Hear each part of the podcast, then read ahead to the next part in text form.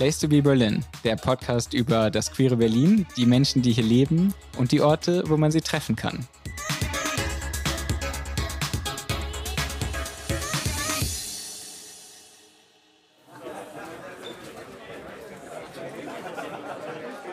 Hallo, ich bin Tobias Sauer und in dieser Folge gehen wir ein Trinken in der Marietta Bar in Prenzlauer Berg, die immer am Mittwochabend zu einem ganz beliebten schwulen Treffpunkt geworden ist.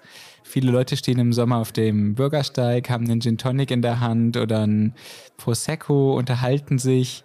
Ist eine ganz tolle gelöste Stimmung und hinter der Bar treffen wir in dieser Folge den Wirt, Roberto Manteuffel. Roberto, schön dich hier an der Bar zu treffen. Du bist gerade beschäftigt, mischt einen Drink. Was machst du denn gerade? Ich bin gerade dabei, jetzt einen Aperol Spritz zu machen. Das ist ja schließlich das Sommergetränk hier generell schlechthin. Und ja, das ist relativ einfach zu machen. Dafür braucht man natürlich einfach nur ein schönes Weinglas, das ich jetzt gerade auf den Tresen gestellt habe. Nimmt sich drei Eiswürfel heraus, packt sie ins Glas, nimmt dann, immer ganz wichtig, das vergessen nämlich viele, einen kleinen Schluck Sprudelwasser, aber nur einen ganz kleinen Schluck. Daraufhin die Hauptzutat, das ist nämlich der Prosecco. Ebenfalls nicht mit Sekt machen, auch das verwechseln gerne viele. Nein, es muss Prosecco sein. Der kommt gerade aus dem Kühlschrank. Ganz genau. Damit wird jetzt das Wasser und die Eiswürfel aufgegossen. Und dann machst du Campari oder Aperol? Was machst du rein? Manche Gäste wollen tatsächlich auch gerne, dass es dann Campari-Spritz wird. Das ist dann aber auch schon so bestellt und dann macht man natürlich das mit Campari. Aber weil es jetzt ein Aperol-Spritz ist, nehme ich jetzt die Flasche Aperol und fülle einfach jetzt den Aperol 2 bis 3 Cl oben auf das Glas auf. Und dann, das auch das darf man nicht vergessen, ganz wichtig, kommt noch eine Orangenscheibe, frisch geschnitten, mit ins Glas hinein. Und schon ist das Ganze fertig. Sieht vielversprechend aus, Roberto. Roberto, wie fühlt sich das an, wenn du jetzt hier hinter dem Tresen deiner Bar stehst, rausguckst auf die Straße, die Leute siehst?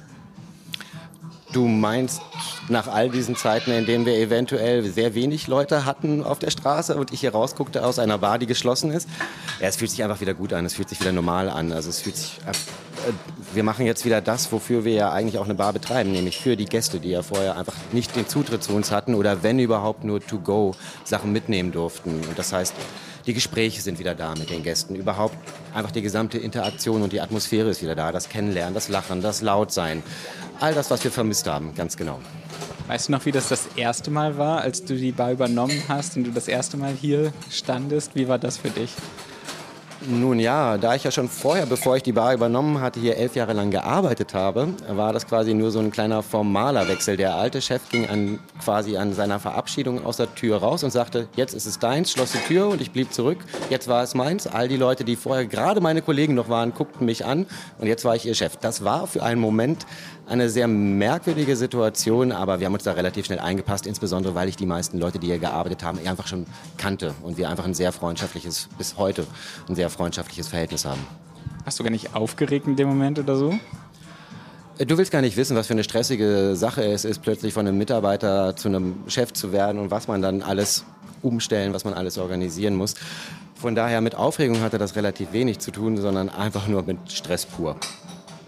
Wenn du hier stehst, ich hoffe, es ist nicht nur stressig, gibt es Sachen, ähm, auf die du dich immer besonders freust, jeden Abend, die so ein Highlight für dich sind hier in der Bar? Das kann man nie so genau sagen. Ich, ich, für mich ist das ja einfach mein, also mein verlängertes Wohnzimmer, wenn man es ganz genau nimmt, oder mein öffentliches Wohnzimmer. Von daher, ich freue mich tatsächlich auf die Leute hier.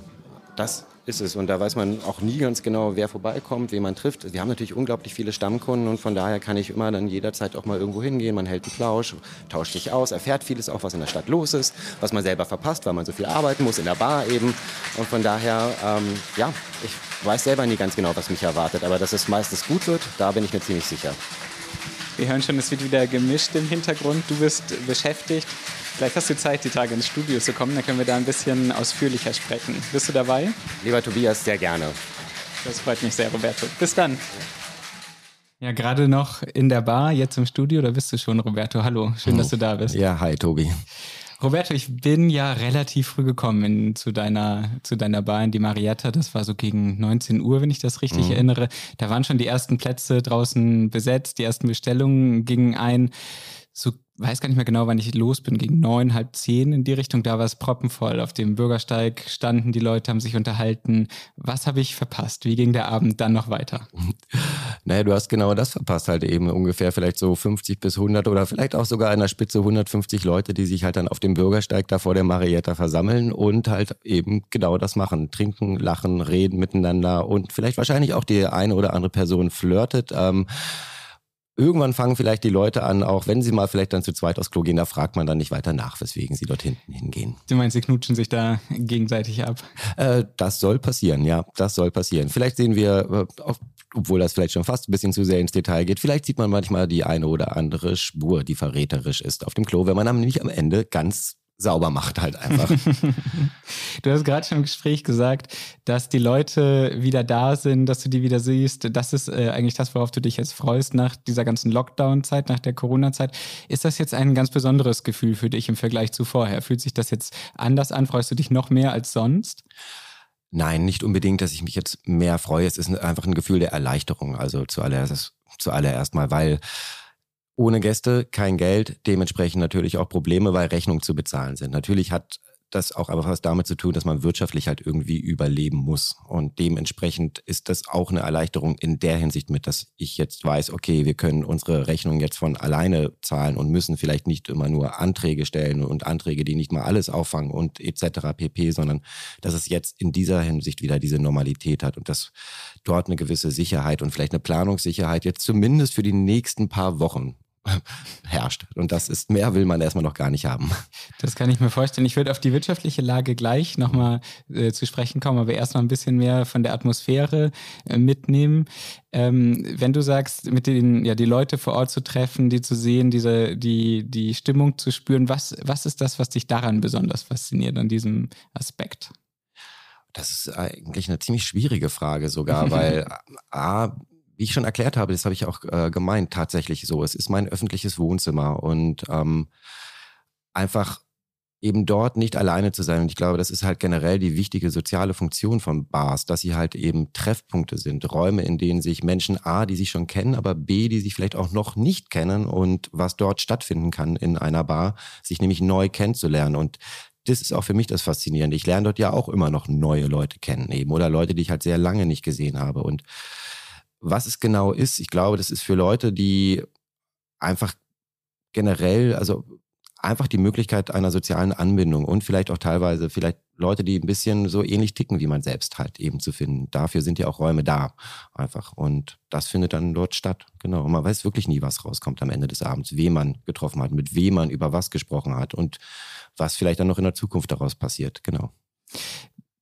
du erfährst bestimmt alle möglichen Gerüchte, hörst spannende Geschichten. Das stelle ich mir total interessant vor.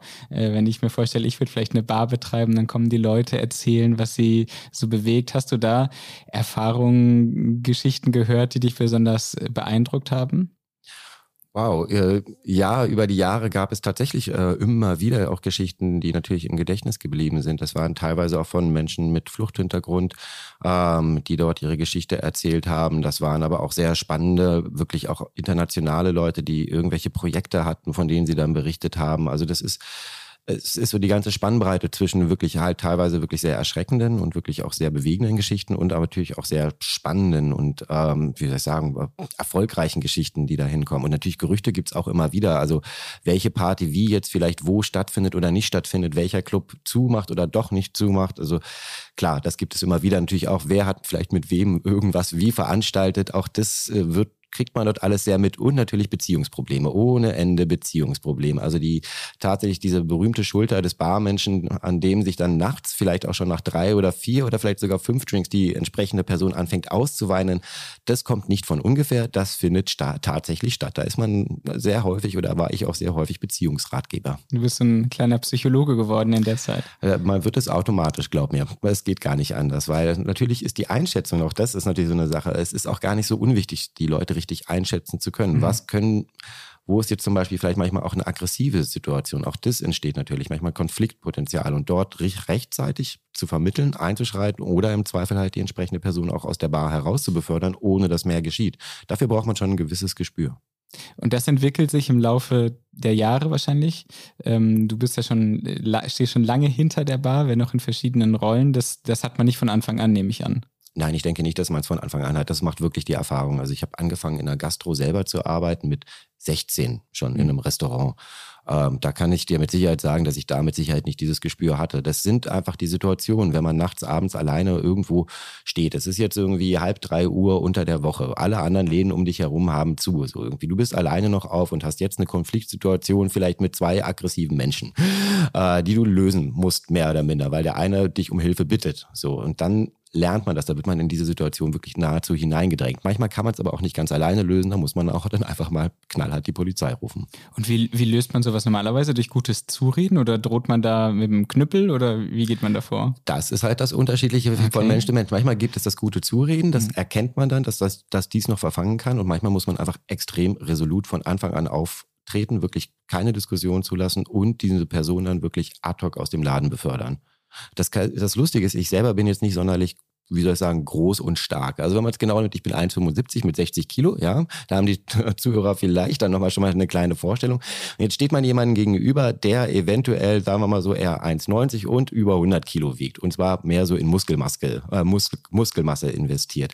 Das Lustige ist, in dem Moment, wenn man dort steht und eine Person hat, hat man eine natürliche Autorität für einen kurzen Moment. Und diese Überraschungsmoment, der mit der Autorität hineingeht, wenn man dann so eine Person anspricht, muss man ausnutzen und relativ schnell, bevor sie sich selber ihrer eigenen, vielleicht körperlichen Überlegenheit besinnt, ähm, eben ausgenutzt haben, damit sie dann schon draußen ist. Und das funktioniert dann teilweise. Wow, wir lernen hier sogar, wie man die eigene Party zur Not befrieden kann. Das, das ja, auf jeden Fall. Überraschungsmoment, ganz wichtig. Und schöne Momente, habtet ihr Hochzeiten von Pärchen, die sich bei euch kennengelernt haben oder was weiß ich was, irgendwas in der Richtung? Ja, also wir hatten Pärchen, also von also von Stammgästen haben wir mal zwei, drei Hochzeiten eben ausgerichtet bei uns im Laden. Generell machen wir sehr selten wirklich so geschlossene Veranstaltungen, weil wir halt der Meinung sind, die Marietta soll halt an sich immer für alle irgendwie zugänglich sein. Ähm, und deswegen so eine Hochzeit, die wirklich den ganzen Laden vermieten will, mache ich wirklich nur unter wirklich absoluten Ausnahmefällen. Das war jetzt zweimal, dass wir auch zum Beispiel mal eine Hochzeit hatten. Wir hatten aber auch schon mal tatsächlich Leute, äh, die dann nach Jahren reinkamen und tatsächlich erzählt haben, dass sie ihr Baby Marietta genannt haben, weil Nein. sie sich hier in der Marietta kennengelernt haben. Wirklich? Das ist tatsächlich, äh, ist das, ja, ist das passiert, genau. Oh mein Gott, das ist ich weiß, also ich finde es irgendwie schön, ich finde es ein bisschen spooky, ehrlich gesagt, aber es ist auch cool, oder? Ja, da sieht man halt eben, was ich meinte mit äh, Bars, was die für eine soziale Funktion teilweise haben, wie wichtig das für Leute ist und dass sie sich da irgendwo kennenlernen und dass so viele manchmal Erinnerungen auch an gewisse Orte gebunden sind. Und das sind dann eben nicht nur so Kleinigkeiten, es ist eben nicht nur eine Bar, es ist ein gelebter Ort, ein gelebter Ort, wo Geschichten passieren, Geschichten sich entwickeln und eben Erinnerungen und Leben entsteht. Und mhm. sowas mhm. ist dann der manifeste Beweis dafür. Ja, in der Tat, im wahrsten Sinne des Wortes entsteht da Leben. Ähm, die Bar liegt ja im Prenzlauer Berg. Ähm, würdest du sagen, das ist eine Bar, in der hauptsächlich Leute aus der Nachbarschaft zu Besuch sind, die als Gäste kommen? Oder kommen Leute aus der ganzen Stadt von überall her? Was für ein Publikum hast du normalerweise in der Bar? Also wir sind schon sehr stark natürlich einfach eine Kiezbar, das kann man so sagen. Also bei uns kommen sehr viele Leute, also wirklich sehr viel Stammkunden eben aus der mehr oder minder unmittelbaren Nachbarschaft oder aus dem Bezirk selber hin. Äh, der Bezirk ist ja auch selber relativ groß. Ne? Pankow, Prenzlauer Berg hat, ist mit der einwohnerstärkste Bezirk Berlins, also 400.000 Leute. Das ist ja an sich schon eine Kleinstadt. Von daher muss man hat man da schon relativ großes Einzugsgebiet. Aber es kommt tatsächlich natürlich auch aus, der, aus anderen Stadtteilen immer wieder mal Leute hin. Jetzt vielleicht nicht explizit wegen der Marietta, aber wenn sie dann mal im Bezirk sind, weil sie Freunde besucht haben oder generell dort unterwegs sind, kommen sie, weil die Marietta auch schon lange am Platz ist, auch gerne zu uns. Ich würde fast sogar ein bisschen widersprechen. Ich wohne selbst ja in Neukölln. Das ist von Prenzlauer Berg gar nicht äh, mal direkt um die Ecke. Man kommt mit der Ringbahn, fährt man in einer guten halben Stunde äh, dahin. Aber ich war schon ganz oft am Mittwoch in der Marietta, einfach weil das so ein Treffpunkt ist. Also wenn man sich überlegt, ja, wo gehen wir heute Abend hin, wenn wir ein Bier trinken wollen am Mittwoch, dann ist das ganz häufig bei dir in der Marietta. Das kann natürlich wirklich sehr gut sein. Jetzt musst du selber wissen, dass ich den Mittwoch also hinter der Bar stehe seit inzwischen eben 16 Jahren. Also das ist so mein Abend, wo ich hinter der Bar stehe. Und der Mittwoch, weil du eben sagst, so ein beliebter Treffpunkt ist, ist wahnsinnig viel los, sodass ich wahnsinnig beschäftigt bin, hinter der Bar mhm. diese Drinks zu machen und hinterherzukommen.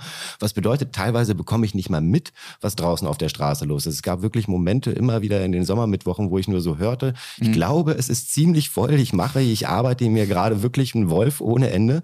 Und äh, dann am Ende, wenn ich dann mal Zeit hatte, rauszugehen und vielleicht einen Gästecheck zu machen, um mal zu wissen, wo kommen sie denn eigentlich her oder kennt man hier Leute, waren sie schon wieder alle weg. Also das war, ähm, ich glaube es dir gerne, also letzten Endes, ich kam aber nicht dazu, es wirklich selbst zu überprüfen. Dann musst du mir vertrauen. Das ist die Bürde des Barmannes, dass du selber gar keine Chance hast zu gucken, wer dann an so vollen Abenden wie dem Mittwoch äh, bei dir zu Gast ist, offenbar. Ja, das ist auch nicht nur die Bürde, manchmal auch wirklich eine Last, wenn man mal so kurz aus dem Augenwinkel, wie soll ich sagen, einen sexy Typen sieht, oh. so letzten Endes und dann sich so denkt, mal gucken, vielleicht habe ich ja Glück und in zwei, drei Stunden ist er noch da. Dann könnte man ja eventuell, aber glaub mir, das Glück hatte ich sehr selten. Der ist dann schon mit den anderen sexy Typen abgezogen. so sieht's aus, so sieht's aus, ja.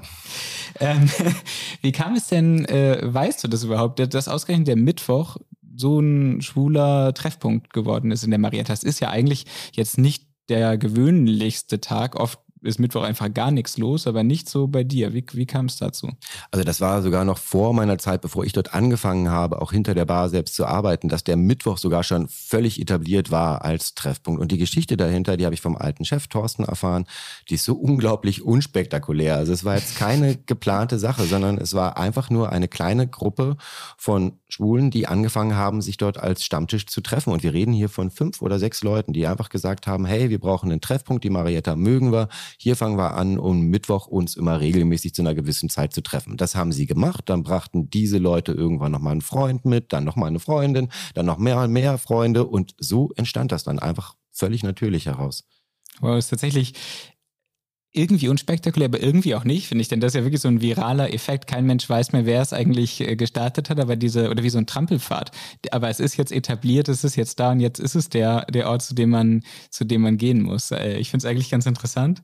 Ja, also manchmal hat man, also in der Hinsicht natürlich für einen Barbetreiber, damals für den alten Chef, ist das natürlich eine Glückssituation gewesen, dass sich so etwas entsteht, weil so etwas selbst wirklich hinzuplanen, mhm. das ist, das kriegt man gerade in der Bar nur sehr schwierig hin. Das muss entstehen. Mhm. Ja. Der alte Chef, Thorsten heißt er offenbar, mhm. äh, der ist nicht mehr dort, sondern du betreibst jetzt lieber. Wie kam es denn dazu eigentlich?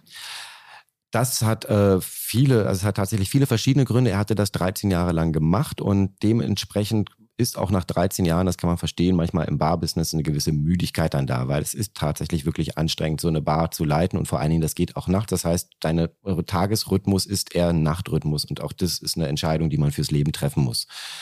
Und wenn man dann an eine Situation kommt, dass einfach auch eventuell bei uns, und da sind wir auch im wirtschaftlichen letzten Endes, zum Beispiel wir einen alles andere als erfreulichen Vermieter haben und er schon immer hatten in dem Moment, wo man mehr auf einem, wie soll ich sagen, Kriegsfuß anstatt auf einem gemeinsamen Miteinander, also miteinander ähm, besteht. In dem Moment hatte zum Beispiel der alte Chef keine Lust mehr auf diese Auseinandersetzung.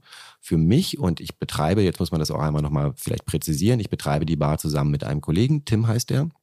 Ähm, und vor allen Dingen für Tim war damals in dem Moment, als der alte Chef Thorsten die Entscheidung getroffen hatte, wir hören jetzt hier auf, ähm, einfach der Ort eben so wichtig zu erhalten, dass er gesagt hat, wir müssen irgendwie das in die Wege leiten, dass die Marietta bestehen bleibt als queerer Treffpunkt, als queeres Wohnzimmer hier im Prenzlauer Berg. Und so kam es dann wirklich relativ von heute auf morgen zu einer Übernahme. Also die Bar war dann sozusagen von der Schließung bedroht, wenn ich das richtig verstehe? Sie war eigentlich per se schon offiziell geschlossen. Es war, okay. ähm, viele hielten das im Nachhinein für einen PR-Gag. Das war es keineswegs, sondern wir hatten am, es war ein Mittwoch, das sollte im August, einem Mittwoch der letzte Tag sein. Das war wirklich so ausgemacht.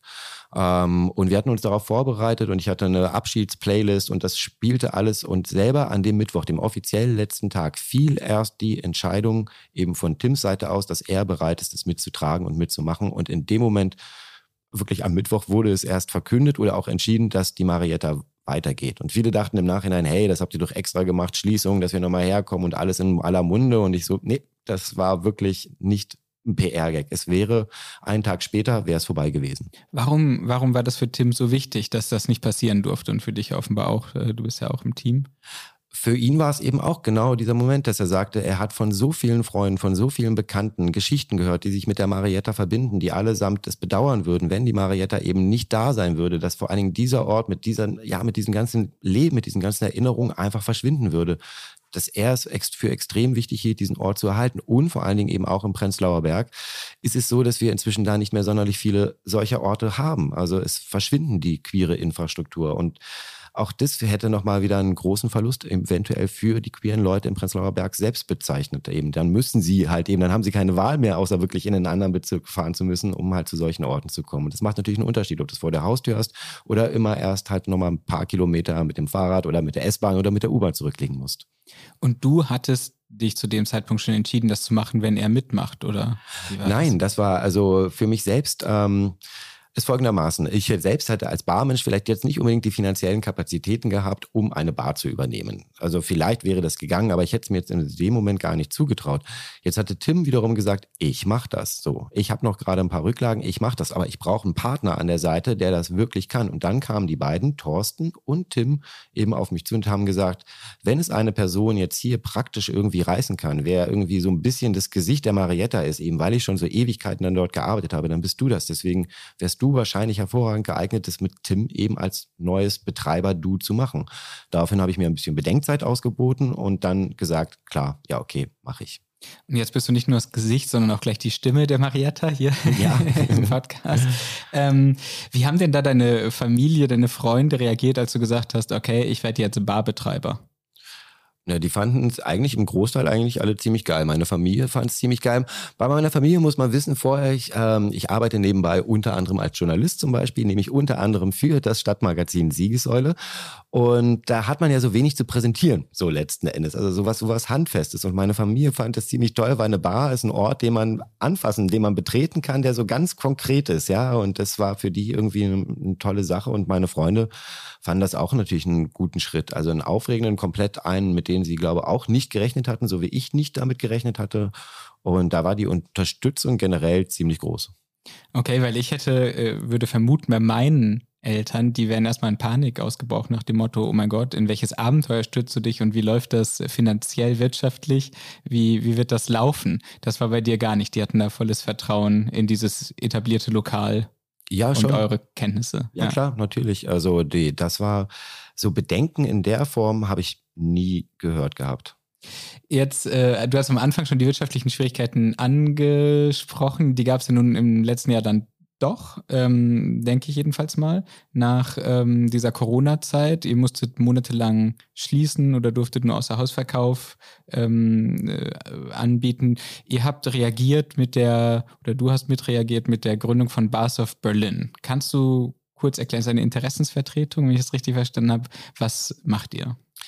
Ja, das, also kurz zusammengefasst, also im Frühjahr letzten Jahres, als der erste Lockdown kam, war besonders für mich erstmal der Moment, okay, was macht man jetzt? Und oh, wow, als Barbetreiber haben wir ja eigentlich gar kein Netzwerk und ich stehe hier eigentlich völlig alleine da. Ich weiß, es gibt sehr viele andere Bars in Berlin, aber es besteht überhaupt gar keine Vernetzung untereinander. Und die Geschäfte waren ja je nachdem auch immer unterschiedlich betroffen. Ne? Also im Zweifel ein Restaurant musste, hatte andere Schließmechanismen hinter sich als zum Beispiel eine Bar oder ein Modegeschäft oder ein großes Kaufhaus, ein Baumarkt etc. pp. Von daher war es gar nicht so unwichtig, sich gerade von dieser Berufsgruppe irgendwie zu organisieren. Und daraufhin fing ich an zu sagen, okay, jetzt kriegen wir das auch hin und rief die ersten Leute an, rief ein paar Bars an, die ich irgendwie schon so kannte und habe dann Treffen formiert. Und daraus ist dann letzten Endes dieses Netzwerk in Gesamtheit entstanden, eben eine Art Interessen, ein Berufsverband, äh, Bars of Berlin, die jetzt sich explizit für unsere Interessen jetzt eben nicht nur hoffentlich wegen nicht nochmal in einer Lockdown-Zeit, aber äh, generell in dieser Zeit, sondern auch für die Zukunft damit einsetzen sollen, für die Interessen von Bars und Belange. Und welche sind das zum Beispiel? Kannst du ein Beispiel nennen? Naja, machen wir es mal ganz einfach. Lärmschutz zum Beispiel. Also wir sind in der Innenstadt, wir haben eine relativ, wenn man es so will, immer noch eine relativ rigorose Lärmschutzverordnung. Ab 22 Uhr mehr oder minder sollten am besten auch in der Hauptstadt Berlin die Bürgersteige hochgeklappt werden. Das ist ja ein Widerspruch in sich. Was will man sein? Hauptstadt oder Dorf? Und in dem Moment müssten eventuell zum Beispiel mal bestimmte Ausnahmeregelungen gefunden werden oder Kompromissregelungen, die es den Leuten ermöglichen, den Barbetreibern und die Gäste wollen es ja auch mal zu sagen, okay, wenn jetzt ein Nachbar anruft und es ist fünf nach zehn, ist dann wirklich die einzige Option, alle Fenster zu schließen, die Terrasse reinzuräumen oder kann man dort eventuell noch bis elf oder bis zwölf unter unter gewissen Auflagen eben sagen, es geht dann noch weiter. Weil viele haben natürlich mit den Nachbarinnen und Nachbarn dann das Problem. Und es kann meines Erachtens nicht angehen, dass man wirklich um 22 Uhr, vor allen Dingen in der Innenstadtbereich des, von Berlin, eben so etwas durchsetzt. Also, dass wir Berlin wirklich, hm, nun ja, wie soll ich sagen, beruhigen im wahrsten Sinne des Wortes. Das ist ein bisschen die Entzauberung der Hauptstadt. Alle glauben, es sei wahnsinnig wild hier und, äh, und laut und dreckig und rough und äh, stattdessen ist auch um 10 äh, der Lärmschutz vor der Tür. Ja, aber absolut. Also, das äh, es ist immer dann wirklich eine schwierige Diskussion mit den im Zweifel den Polizeibeamtinnen und natürlich dann eben auch den Nachbarinnen und die alles, das alles zusammenzubringen und eben für Verständnis auf allen Seiten zu werben. Und wenn du, sobald du irgendwie jemanden hast, der dich auf der Kicker, auf dem Kicker hat aus der Nachbarschaft, in dem Moment sitzt der im Augenblick bei der augenblicklichen Verordnungs- und Rechtslage an sich am längeren Hebel. Und das kann meines Erachtens nicht sein. Das wäre zum Beispiel eine Zielsetzung auch für die Zukunft, wo man da wirklich mit der Stadt oder im Zweifel sogar auch bundesweit eben ins Gespräch kommen muss. Das klingt nach einem dicken Brett, das da zu bohren ist, wie man immer so schön sagt, wenn es um die Politik geht. Ähm, wenn du in die Zukunft guckst, vielleicht nicht ganz so weit bis äh, zu dem Zeitpunkt, an dem das dann vielleicht mal umgesetzt ist, ähm, welche Trends siehst du denn gerade äh, in Berlin in Bezug auf queere Bars, äh, schwule Bars, Kneipen? Wie, wie entwickelt sich da die, die Szene? Lieber Tobi, diese Frage ist leider sehr eigentlich gar nicht zu beantworten, denn die letzten anderthalb Jahre gab es keine Barszene, denn wir waren geschlossen, bis auf wenige Monate letzten Sommer. Jetzt ist gerade erstmal wieder so eine Öffnung, jetzt ist erstmal nur die Sondierung oder mhm. letzten Endes wieder die, ja, die Konsolidierung, die stattfindet. Erstmal von den Bars, die es geschafft haben. Es haben ja auch einige wirklich nicht geschafft. Und deswegen von Trends, was da jetzt ist, kann ich dir überhaupt nicht sagen oder sprechen, weil es gab einen ganz großen Bruch einen von anderthalb Jahren jetzt ne, in der Entwicklung. Deswegen, jetzt heißt es erstmal für alle wieder sich einigermaßen berappeln und wieder aufrichten und dann mal schauen. Und du sagst, einige haben es nicht geschafft. Die Mehrzahl, würdest du sagen, hat es überstanden oder wie ist, wie ist die Lage? Es scheint, dass die Mehrzahl es schon überstanden hat. Inwiefern sie es überstanden haben und ob sie eventuell einen erneuten Lockdown überstehen würden, darüber wage ich wahrlich keine Prognose aus, also ja zu treffen. Dann hoffen wir, dass es äh, den nicht gibt, einen weiteren Lockdown, sondern dass mit den Impfungen und den anderen Maßnahmen jetzt die Lage einigermaßen unter Kontrolle ist. Denn wir müssten auf das verzichten, was die Bars ausmacht. Und äh, du sagst, du bist selber so viel am, am Arbeiten, dass du es manchmal gar nicht mitbekommst. Zum Abschied würde ich dir gerne einmal vorspielen, wie es sich vor der Bar anhört, während du hinter dem Tresen stehst. Oh ja, sehr gerne, wirklich. Ich sage aber jetzt schon an dieser Stelle äh, Tschüss, lieber Roberto, vielen Dank, dass du da warst. Ich danke dir auch, Tobi, danke, dass ich hier sein durfte und ebenfalls. Ne? Bis bald. Wenn ihr jetzt selbst die Marietta Bar besuchen wollt, die Adresse findet ihr in unseren Show Notes. Viele weitere Tipps zum Queer in Berlin, auch weitere Podcast-Folgen und Videos findet ihr auf unserer Website www.placetobeberlin. Place to Be Berlin ist ein Projekt der Siegessäule, gefördert durch die Senatsverwaltung für Wirtschaft, Energie und Betriebe des Landes Berlin. In der nächsten Folge beschäftigen wir uns damit, wofür Berlin berühmt und berüchtigt ist, Fetisch, Lack und Leder. Wir treffen die Schneiderin Petra dos Santos in ihrem Atelier. An der Nähmaschine zeigt sie uns, wie Lederkorsagen wirklich entstehen.